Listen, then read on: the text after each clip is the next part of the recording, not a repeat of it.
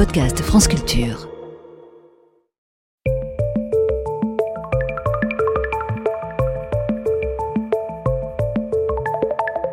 Ne vous êtes-vous jamais demandé comment certaines espèces réussissaient à être si pénibles? Votre chat a encore des puces. Vous rentrez d'une balade en famille dans la forêt voisine, vos enfants auraient-ils attrapé des tiques? Heureusement ou malheureusement dans certains cas, nous ne vivons jamais seuls. Nous avons tendance à l'oublier. Je vais donc évoquer les parasites. Mais qui sont les parasites et surtout que font-ils? Les parasites sont des individus d'une espèce grand A qui viennent chercher des noises, comme disait ma grand-mère, à ceux d'une espèce grand B. À ma droite, le parasite, à ma gauche, l'hôte. Ces parasites sont des animaux, des plantes, des champignons ou des organismes unicellulaires. Mais que font-ils? Le parasite vient simplement emprunter le gîte, le couvert, la chaleur, les ressources de l'hôte pour se nourrir et se reproduire.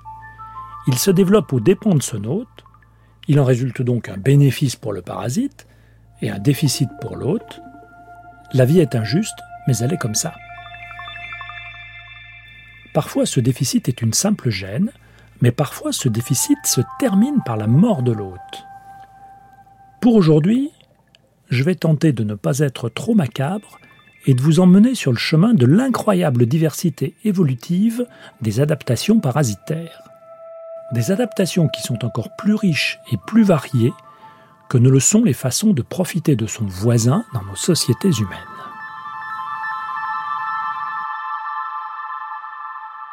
Que pensez-vous des petits voleurs à la tire ou des picassiettes Dans la nature sauvage, se procurer sa nourriture n'est pas toujours simple. Alors pourquoi ne pas la voler à un individu d'une autre espèce? Suffisait d'y penser. C'est le kleptoparasitisme. Le cas le plus connu est sans conteste celui des hyènes, qui ont la mauvaise réputation de voler les lions ou les guépards. D'ailleurs, il n'est pas très agréable de se faire traiter de hyène. Chez les oiseaux, les frégates volent leur proie à d'autres oiseaux, par exemple aux fous.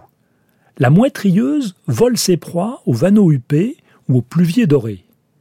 La pie et d'autres corvidés, qui sont voleurs et aussi un petit peu lâches, volent leur proie à des plus petits queues.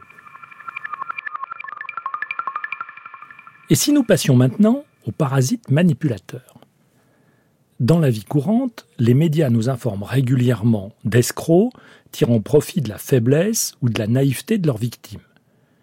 Celles-ci sont induites en erreur par un beau discours et y perdent en fait leur esprit critique. Pareil ou presque dans le monde vivant. Certains parasites bouclent leur cycle de reproduction en manipulant le comportement de l'hôte.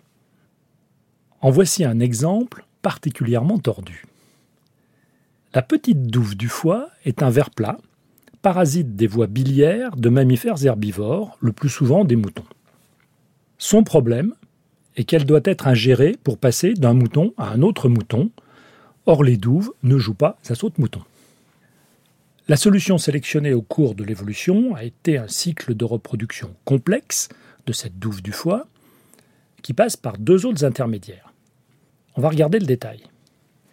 Les douves sont installées bien au chaud dans un mouton, elles pondent des œufs qui se retrouvent donc dans les crottes du mouton infecté. Des escargots, qui sont les premiers hôtes intermédiaires, se délectent des crottes de mouton et avalent les œufs. Les œufs vont éclore dans le tube digestif des escargots, ils deviennent alors des larves qui sont expulsées dans l'herbe avec les déjections des escargots. Des fourmis se régalent de ces larves. Des fourmis qui sont les deuxièmes hôtes intermédiaires de cette douve. Certaines larves de douve vont se nicher dans le système nerveux de la fourmi et elles prennent partiellement le contrôle de son comportement. La fourmi devient alors une fourmi suicidaire. À la tombée de la nuit, elle monte au sommet d'un brin d'herbe, elle y plante ses mandibules et elle se laisse pendre jusqu'à ce qu'un mouton vienne brouter le brin d'herbe avec la fourmi et la boucle est bouclée. Est le monde végétal dans tout cela Je vais vous raconter une histoire de serial killer. Pour un arbre de la forêt tropicale, accéder à la lumière est essentiel. Question de photosynthèse. Il convient donc de devenir grand, très grand, immense. Le problème est que pour tenir debout, il faut un tronc robuste et donc volumineux.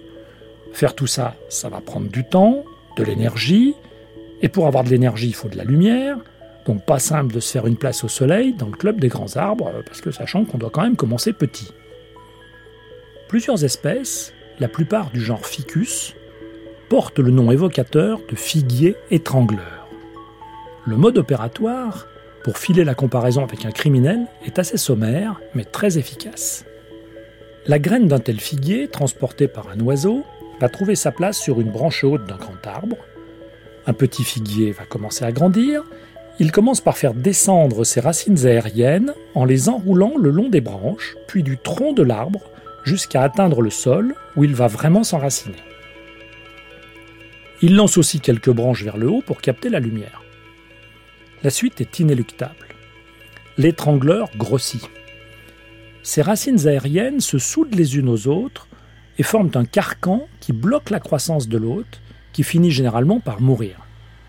En se décomposant, la victime contribue encore à nourrir son assassin, qui est désormais assez robuste pour se passer de support. Donc on a une structure creuse avec le figuier étrangleur autour, mais qui tient debout tout seul. Dans le genre tueur en série, on pensait à Jack l'éventreur ou à l'étrangleur de Boston, et l'on oubliait le figuier étrangleur.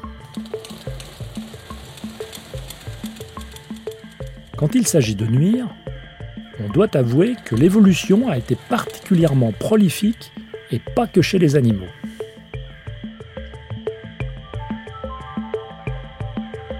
Le pourquoi du comment, science, par Bruno David, réalisation Charlotte Roux.